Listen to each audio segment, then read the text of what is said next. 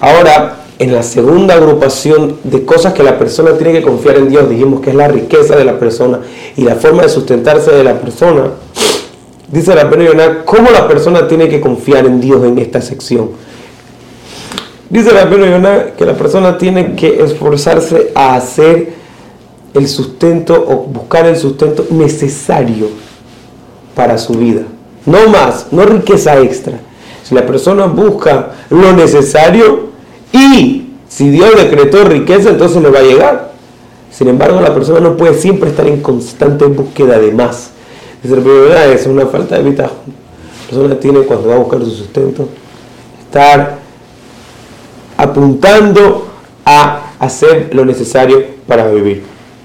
Ahora, si Dios le decretó más, le va a llegar más, incluso que él no se esfuerce, dice Rabbi Y no solamente eso, que la persona tiene que tener muy clara que cuando está haciendo su esfuerzo para que le llegue el sustento, él no puede aumentar ni disminuir del decreto de Dios de cuánta de cuánto sustento, cuánta comida va a llegar a la mesa de su casa. Eso es lo que dice